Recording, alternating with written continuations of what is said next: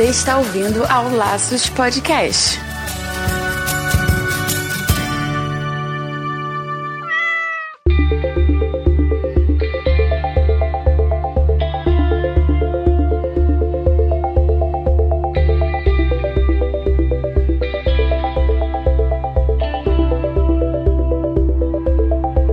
Bem-vindos ao Laços Podcast número 9. Eu sou o Andy Bittar. E eu sou Marina Arinelli e aqui no Laços que vamos discutir tudo sobre o seu animal. Hoje a gente vai falar um pouco sobre um assunto muito curioso: doença ou frescura? Será que os animais fazem corpo mole, charminho, ou tudo que a gente vê com uma alteração de comportamento já é um sinal de doença? É isso mesmo. O papo de hoje tá super interessante. Eu tenho algumas histórias muito legais para contar. Mas antes, vamos ler os comentários da semana? Música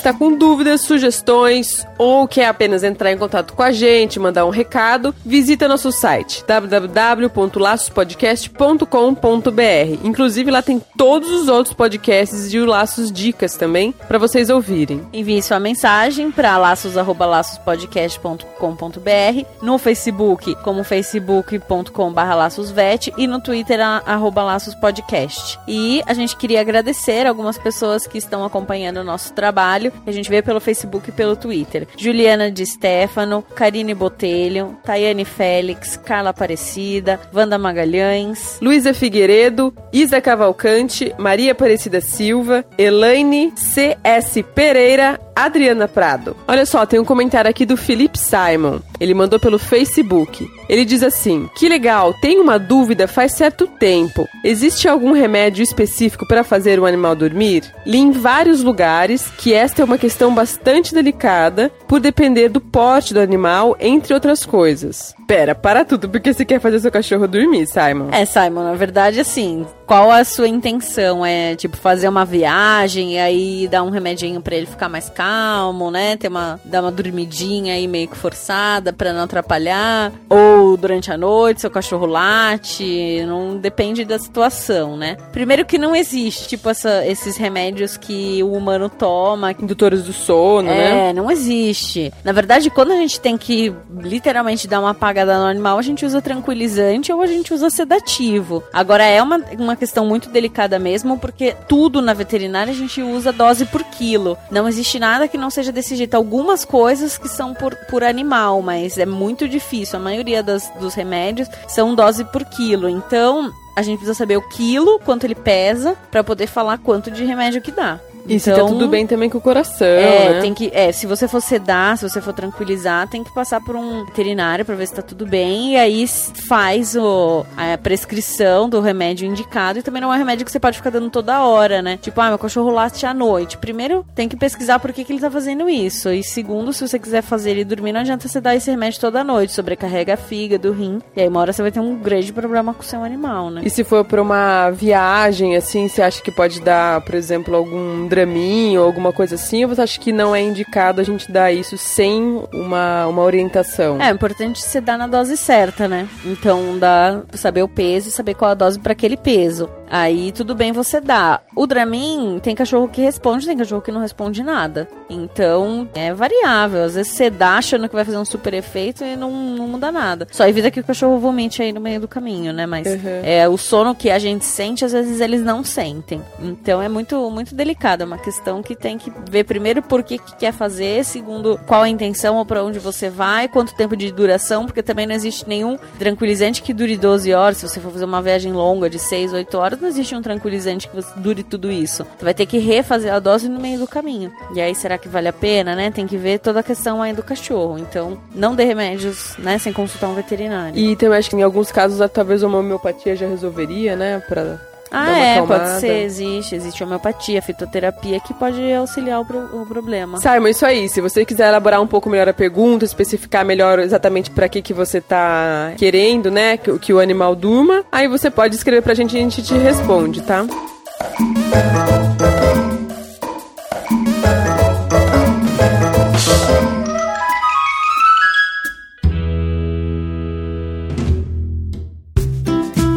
Marina, conta pra gente, pelo, pela sua experiência na clínica, você acha que existe realmente frescura? Você acha que é possível que o cachorro ou que o gato tenha certos comportamentos assim por frescura, ou por manha, ou por, sei lá, até, talvez até provocação? Então, Andy, eu acredito que tem assim. Conversando com o proprietário, já peguei algumas coisas que, assim, tudo te leva a crer que foi uma frescura ou que foi uma alteração de comportamento, às vezes para chamar atenção, ou, né, ele se faz de, de uma certa forma, o animal se posiciona de uma certa forma para que você olhe diferente para ele. Então, eu acho que eles têm essa capacidade. Como que? Conta alguns causos aí pra gente que aconteceram na clínica. Deu, deu, exemplifique, por favor. Então, vamos lá. Eu já peguei cachorro que às vezes não quer comer uma determinada ração, mas porque enjoa daquela comida. Então, o gato, ele é, ele é um pouco diferente, porque o gato, ele é bem acostumado à comida dele. Então, se você troca, às vezes ele não come porque você trocou a ração. Ou porque você colocou num, o pote num lugar diferente. Ou tem gato que não come porque o fundo da panela aparece, né? Então são essas coisas, às vezes é meio é. frescurinha, né? Uhum. Cão, às vezes não comem porque enjoa da ração, e aí às vezes vale a pena o cão deixou de comer, troca a ração e vê se ele come outra. Se ele comer, mas depois de um certo tempo parar de novo, aí pode ser que tenha algum problema, é, realmente doença, né? Alguma doença. Agora, se não, pode ser que seja só uma frescura ali porque ele não quer mais aquela comida, e aí você troca e ele volta a comer e volta ao normal, sem 100% ao normal. E tem cachorro também que deixa de comer, às vezes eu pego muito cachorro, como eu trabalho mais com internação, eu pego muito cachorro que tá internado e que não come na internação. E aí vai para casa e come, ou só come com a presença do dono. Então o dono chega para visitar, o animal come. E a gente fica, nossa, coitado, ele não comeu faz dois dias. Aí o cara vem e ele come. Isso daí eu acho que é mais o, o carinho, né? Que ele uhum. busca tudo. Mas nem sempre é doente, né? Uhum. A gente tá tratando, lógico, e às vezes isso é um pouco de, de querer a presença do dono dono. E eu tive um cachorro também uma vez que tava internado, que ele tava super bem, tava pra ter alta, não, não tava mais com nenhum problema. E quando, quando ele via o proprietário, ele simulava que ele mancava. Então, assim, ele mancava um pouquinho, daí o proprietário às vezes saía, né, ia buscar alguma coisa. Ele parava de mancar, ficava 100% bem, o proprietário voltava e dava uma mancadinha. Mal sabe se ia contar tudo. é, mal sabe que eu falei, não tá mancando não. É. Né, mas é, é, eu já peguei algumas alterações de comportamento por, por frescura, assim. Então, a gente precisa ter olhos atentos, porque não dá pra pensar que tudo é frescura. E às vezes a gente negligencia uma, uma doença e nem mesmo. se desesperar também de e nem pronto. se desesperar por qualquer coisa.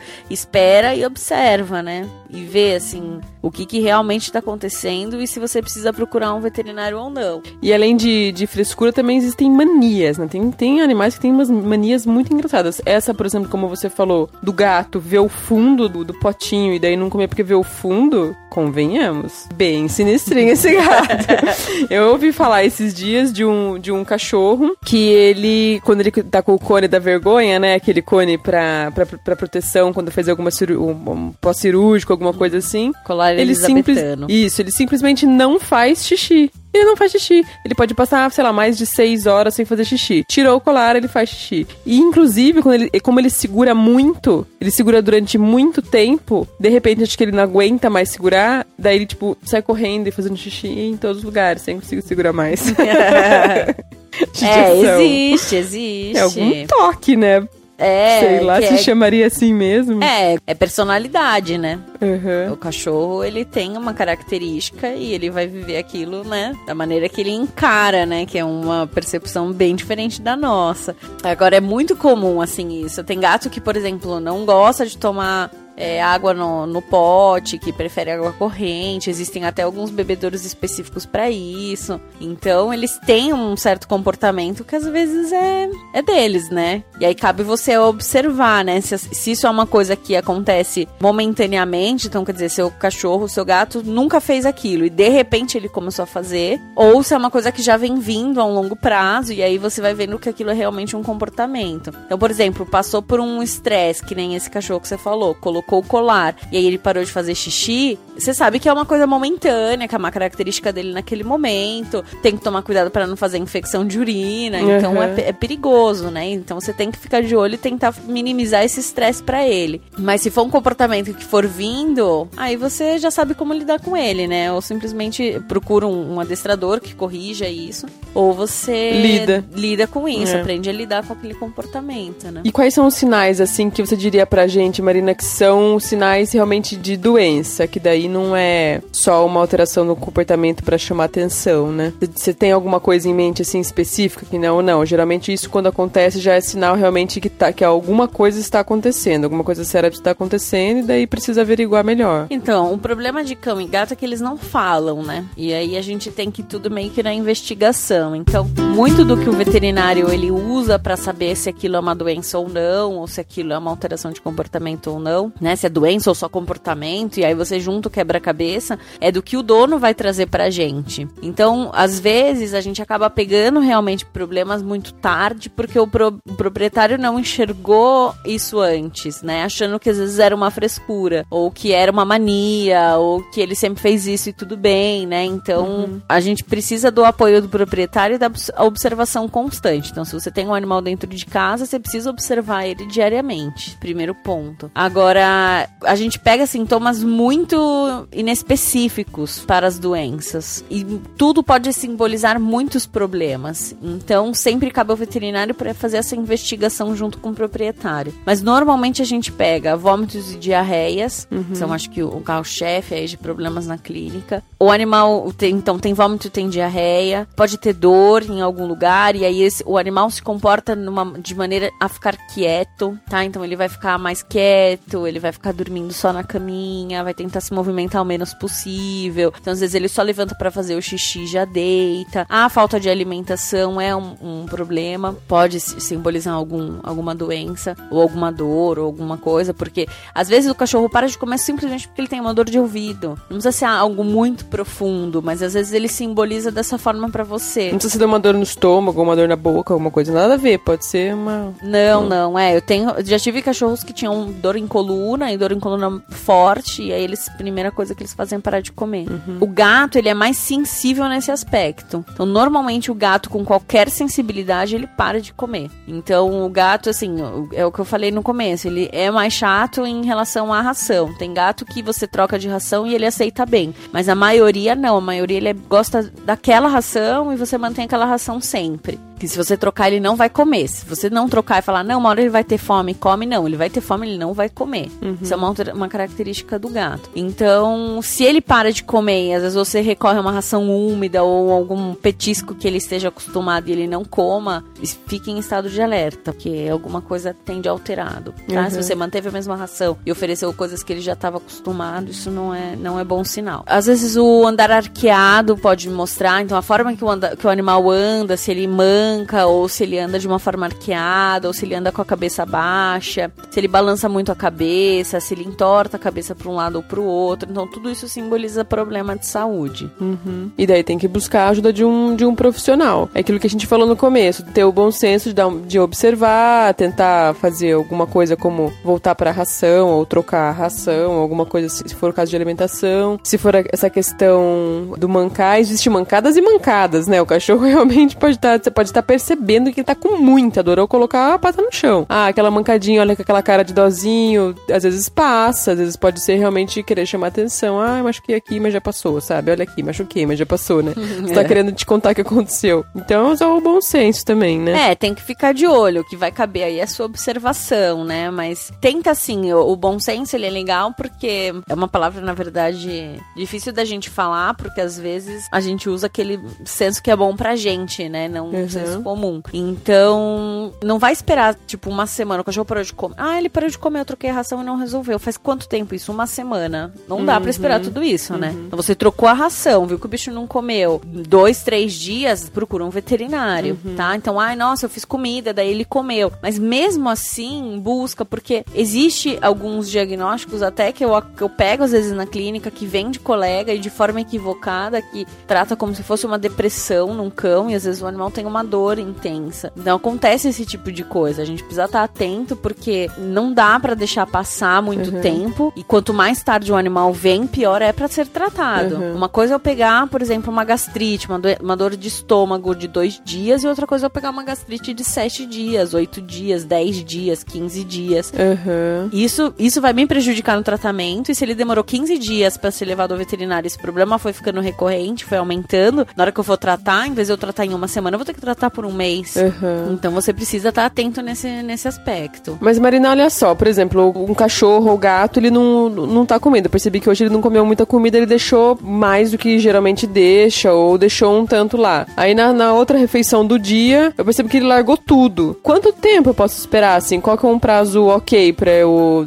Existe isso? Tem uma, uma determinação? Ah, até tanto tempo dá pra esperar, se ele não vai... Sem causar mal pro animal, né? Isso. Na verdade, assim, o prazo que eu indico e que eu, normalmente eu falo pros clientes é assim, de dois a três dias. Se eu colocasse um cachorro numa selva, né? Vamos pensar que ele tá numa floresta, que ele virou um caçador, que ele é selvagem. Os animais, eles não caçam todo dia. Os lobos, os cães selvagens, eles não caçam diariamente. Eles não têm presa pra tudo isso, né?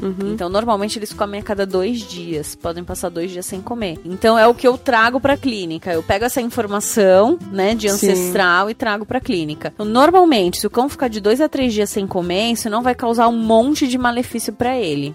A não ser que seja filhote. Mas um cão adulto, se você não alimenta, se ele não se alimenta por esse período, não tem problema que você não vai trazer grande malefício, mas já não é um bom sinal. Isso se ele for já um cachorro saudável. Se ele for um idoso, acho que não dá pra seguir essa regra, né? É, não, até dois dias dá. É? É? só o filhote, porque assim, o filhote ele tem um metabolismo muito acelerado. Então ele gasta muito mais energia. E às vezes você pega um filhote que passa um dia inteiro sem comer e ele já chega pra gente com a glicemia baixa, Nossa. com às vezes alteração de consciência. Então às vezes a gente precisa intervir de forma mais rápida no filhote. Mas o cão adulto e o idoso, ele tem já uma manutenção diferente do corpo. É um pouco mais estável, vamos falar assim. É um metabolismo não tão acelerado. Então se você esperar até dois dias, tudo bem, tá? Agora, passou disso, dois, três dias, passou disso, tem com certeza alguma coisa errada, procure. Às vezes a gente pega muito cliente que vem com sete dias, dez dias o cachorro sem Nossa. comer, ou comendo mal, ou com Acho vômito. que tem alguma coisa. É, às vezes assim, nossa, ele ficou dois dias sem comer. Aí no terceiro ele começou a vomitar. Ele já tá vomitando há três. Aí a pessoa traz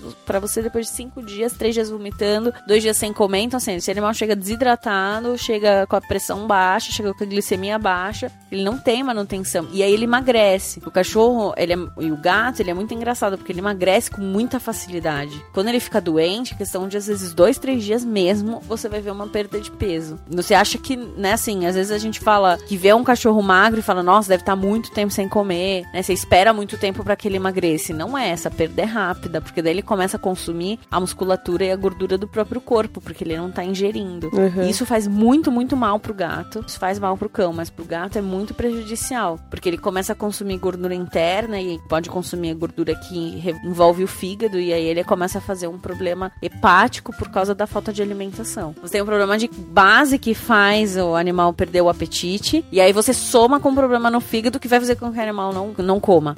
E aí você acaba tendo, né, duas coisas somando que o animal fica pior ainda. Então o gato ele é mais sensível. Gato realmente eu espero no máximo dois dias ou três dias no máximo, assim. Esse é o prazo para todos eles. Eu não, não espero mais que isso. Sem comer, né? Vamos tirar tipo vômito e diarreia. Uhum. Porque se não comeu e já teve vômito e diarreia, você não precisa esperar dois dias. Você leva no mesmo Sim. dia, né? Sim, é, a gente É tá falando uma coisa isolada. Né? Ela tá bem e parou de comer. Aparentemente bem e parou de comer. Isso, exatamente, é. Uhum. Agora, parou de comer, teve vômito e diarreia, tem que ser levado. Uhum. Não dá pra esperar. Mas só esclarece uma coisa, porque daí isso me levantou uma lebre aqui. Por exemplo, se essa análise de dois dias, esperar dois dias o animal sem comer, é especificamente pra analisar o motivo, se é uma questão de levar para veterinário ou não. Não significa que se eu tiver um compromisso duas vezes no mês e duas vezes no mês, em semanas separadas assim, eu tenho esse compromisso que eu fico fora de casa e meu cachorro passa 42 horas sem comer. Isso é saudável? Então, daí você tem uma alteração de comportamento e não necessariamente doença. Se você tem uma alteração de comportamento porque o cão não come quando você não está, não vamos dizer que é extremamente saudável, mas não vai prejudicar o animal, tá? Então, assim, não é bom que ele fique sem comer. O ideal seria que ele tivesse a refeição diária. Mas não vai prejudicar a ponto dele ter um problema de saúde por causa disso, tá? Então, assim, eu já, já ouvi muitos relatos de, de cliente que fala que passa o dia fora e que às vezes tem até. eh, a, a proprietário fica tenso em ter que sair porque o animal não vai comer. Então, nesses casos, o que normalmente eu acabo recomendando é que antes que você saia, você dê uma comida e nem que você dê com algum agrado. Então, aqueles sachês ou aqueles patês. Põe uma comidinha pra ele, não precisa ser em grande quantidade, porque também ele pode passar mal se ele comer demais. Então, você põe pra você ter certeza de que ele comeu. E aí, se você vê que ele. Porque às vezes você põe a ração seca ele não quer, né? Tem cachorro que come fracionado ao longo do dia. E principalmente quando a gente sai, a gente deixa um pote de ração pensando que o animal vai comer. Ele não, pode ser que não coma. Então, põe algum agrado, faz com que ele coma e coloca um pote de ração sem nada do lado para que se ele quiser comer, ele come. Então, tenha certeza de que ele comeu para minimizar quando você chegar, porque às vezes ele comeu um dia antes e aí você de manhã põe uma ração seca e ele não vai comer imediatamente. E aí você sai e vai voltar dois dias depois. Então, na verdade, o 48 horas não é 48 horas, é mais tempo, porque Sim. você tem uma alimentação um dia antes, deu pra Sim, entender? aham. Então, o que, eu, o que eu recomendo é isso. Põe uma comida um pouco mais atrativa que seja ali pra ele comer. No momento que você estiver saindo, você ter certeza que ele comeu no- naquele dia. E aí depois você deixa. Então, assim, não vai prejudicar o animal, porque isso é uma alteração de comportamento. E aí são esses animais que sofrem né, de ansiedade de separação.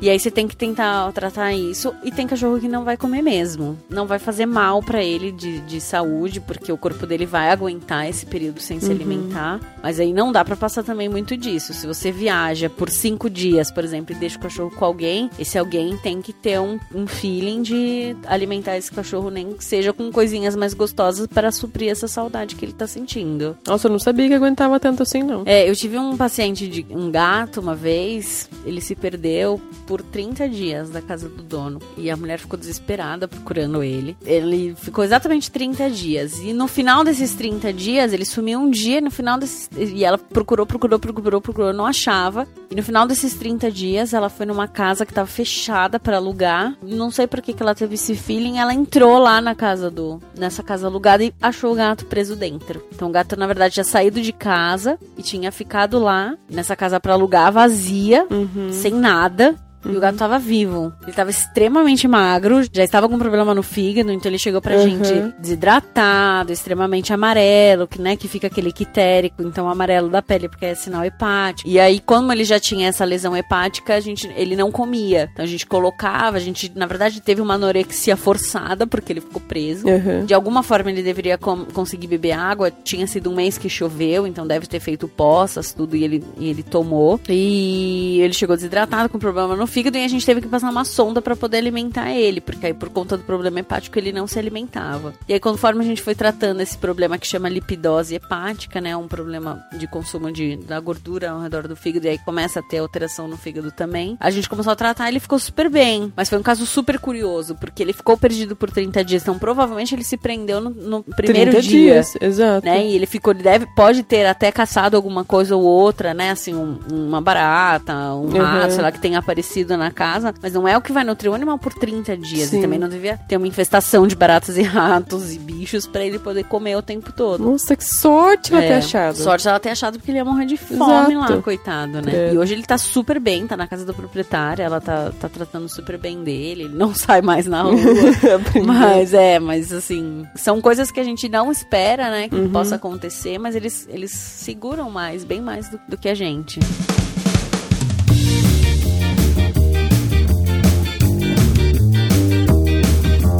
Ah, Marina, eu vou te fazer uma pergunta, uma coisa que até aconteceu comigo. Esses problemas hormonais, assim, de comportar, que a gente percebe no que altera o comportamento. Às vezes o cachorro ou o gato é muito paradão, muito molengão, e sempre foi assim. Ou até foi um filhote mais agitado, depois acabou ficando muito molengão, e quando mais velho, mais molengão ainda. Ou o contrário tinha um comportamento saudável, vamos dizer assim, e depois ficou muito agitado, muito hiperativo tal. E isso, no meu caso, eu acabei fiquei, fiquei sabendo que era um problema hormonal, por isso que o cachorro era tão paradão. Mas me, me fala sobre isso, me fala sobre essa questão hormonal, até quanto eu posso entender que é da personalidade do animal e ah, até quanto que, tipo, eu posso já começar a considerar a possibilidade de ser alguma disfunção hormonal. É uma boa pergunta, Wendy. Que assim, é difícil você. As doenças hormonais, elas são difíceis de você caracterizar simplesmente pelo comportamento. Por quê? Porque são coisas que vão acontecendo lentamente. Então não é que o cachorro hoje come amanhã não come, não é que o cachorro é ativo e amanhã não é ativo. Esse cachorro ele vai diminuir a atividade gradativamente. Então, ele vai diminuindo a atividade, vai ficando mais sedentário e aí você muito associa isso com Cuidade, com, cuidade, é, com ah, ele tá ficando velho, nossa, tá ficando tão parado. Então a gente a gente faz muito, muito essa associação de maneira às vezes equivocada. É que você vai ter outros sintomas junto. Então, normalmente o animal com um problema hormonal, seja diabetes, ou seja de tireoide, ou seja de adrenocorticismo, que são uma doença que é, que é uma glândula que fica em cima do rim, seja qualquer uma delas, você vai notar com, outros comportamentos. Então, vai ser um cão que come pouco engorda fácil e é sedentário. Aí você fala, nossa, mas ele não come, engorda. Pô, não dou comida, tenho certeza que eu não dou comida e aquele cachorro fica gordo. É um cachorro que às vezes bebe mais água e ele vai aumentando essa quantidade de água, então Existe uma quantidade normalmente que a gente faz um cálculo rápido para saber quanto o animal bebe por dia. É uma média de 50 ml por quilo de, de água. Então, por exemplo, se o meu cachorro pesa 10 quilos, deve, ele deveria tomar 50 ml para cada quilo, então ele deveria tomar durante um dia 500 ml. Se isso passa muito, e é legal às vezes você né, ter uma noção do quanto você coloca de água no seu no, uhum. no prato do seu cachorro, se isso passa muito, começa a se caracterizar um excesso de um excesso de sede, né? Uhum. Então, isso também pode caracterizar um problema hormonal. Uhum. Aumento de fome, aumento de apetite. Junta, você tem que juntar sintomas. Uhum. Então, como eu falei antes, o cachorro não fala. Você tem que associar, é um quebra-cabeça. O comportamento vai mudar sempre. E normalmente, quando essas glândulas elas produzem menos, o animal fica mais apático. Então, se você tem um cachorro com hipotiroidismo, então a tireoide produz menos, é um cachorro apático. Se você tem um no corticismo, normalmente o animal é, é mais apático também. E se você tem um animal que produz mais hormônio, então tem hipertiroidismo, então hiperadrenocorticismo, essa atividade aumenta, o metabolismo normalmente aumenta. Uhum. Mas se você vê essas outras alterações em conjunto, e aquele gato principalmente que é extremamente agitado, que não sossega, que é um animal magro, que come bastante, mas você vê que é constantemente magro, agitado, que brinca muito, que tem uma energia excessiva, normalmente ele tem problema de tireoide. Hum. Então você tem que juntar sempre a alimentação, junto com o comportamento, junto com como que tá a urina e fezes, o quanto ele bebe de água. É um gato, se ele bebe muita água, ele deveria fazer muito xixi. Então você junta tudo isso e aí você consegue fechar esse quebra-cabeça e ver que isso é um problema. Então é, é sempre que eu falo, é um quebra-cabeça. É um, um, trabalho de detetive mesmo. Interessante. Essa questão da água que você falou, de dar uma, meio que uma medida na água, eu nunca tinha pensado em fazer isso. Eu sempre penso em analisar a fezes fezes, analisar o xixi, né? Mas eu nunca pensei. E comida também é uma coisa que, uma, uma coisa que a gente percebe mais fácil. A água, é, eu nunca pensei em, em verificar a quantidade que bebe. E legal que outra coisa que eu, que eu imagino que, que eu acredito que dê para verificar com essa questão da quantidade de água é, é diabetes também, né? Porque quando o cachorro tá ficando diabético, ou está diabético, não sei a maneira correta de dizer, ele bebe muita água também. Bebe altera. água, é. Só que esses diabéticos, normalmente, quando você, você percebe, ele é um recém-diabético. Se você não percebeu, por exemplo, você ficar muito tempo fora de casa e você não percebeu. Se você percebe ele tardiamente, você pega um animal já num problema muito mais profundo da diabetes, que ele vai estar tá já com a glicemia muito, muito alta, ele já chega vomitando, com diarreia, para de comer. Então você tem um problema muito mais tardio. Se você nota ele bebendo muita, muita água, é, é inicial. Então é uma coisa meio que rápida, entendeu? Entendi. Então assim, nossa, ele, ele tá começando a beber mais água. Aí dois dias depois você percebe que ele seca o pote. É. Que ele nunca secou o pote, você começa a ver que ele seca o pote várias vezes você tem que trocar água, muitas vezes. Então você começa a perceber isso de forma rápida. Nossa, ele tava bem, de repente, tem que ver o que que é, né? Água. E aí vale a pena fazer essa investigação, né? Muita doença, problema de rim causa é, aumento uhum. da sede, problemas hormonais em si causam problemas de sede, né? Aumento da sede. É o que você falou, é o conjunto então, que vai, é... vai sair o diagnóstico do conjunto sempre, de informação, né? Sempre o conjunto. Tem frescura? Tem, tem frescura, mas é muito bom senso senso, quanto você consegue ter o tato de mudar as coisas que vai fazer com que seu animal volte ao estado, Uhum. né, inicial, e aí entra essas questões de, não só hormonais, mas entram as questões de, de alteração de comportamento, então depressão, que hoje em dia tem gente que diagnostica no cachorro dessa forma, que às vezes não é, às vezes é doença, né, e, e a depressão seria uma alteração de comportamento. Susto então- também, né? Tem cachorro que começa a ficar muito assustado também, né? Também pode ter, ter- não sei exatamente como que chama isso, como que poderia dizer isso, mas dá um já um problema neurológico também. É, problema neurológico, os sintomas são às vezes muito sutis. Às vezes é um susto mais assustado, às vezes é uma hipersensibilidade, né? Então tem aqueles cachorros que você toca, ele já retrai, já contrai tudo. Mas é sempre o quebra-cabeça. Não tem como, porque a não ser que o animal tenha passado por um trauma, então, por exemplo, ele realmente passou por um trauma. Sei lá, foi atropelado na rua, foi um gato que caiu da, do muro. Sei lá, se ele passou por um trauma ou foi atacado por um cachorro, é normal que ele tenha essa alteração de comportamento, que ele vai ficar mais assustado em relação a No tudo. futuro. Mas se Uhum. nada aconteceu e de repente ele começou a ter essas alterações, pode ser um quadro neurológico mesmo. Uhum. Então tem que sempre procurar o veterinário e ver o que que, né, o que que pode ser, pode estar acontecendo.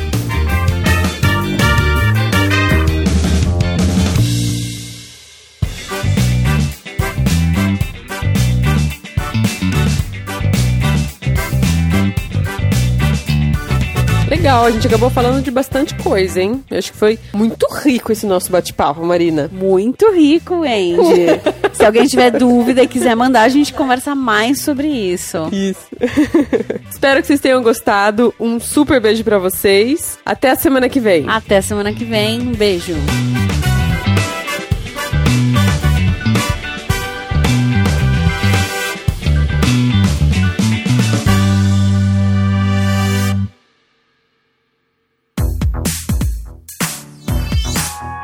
Podcast foi editado pela Isso Aí Design.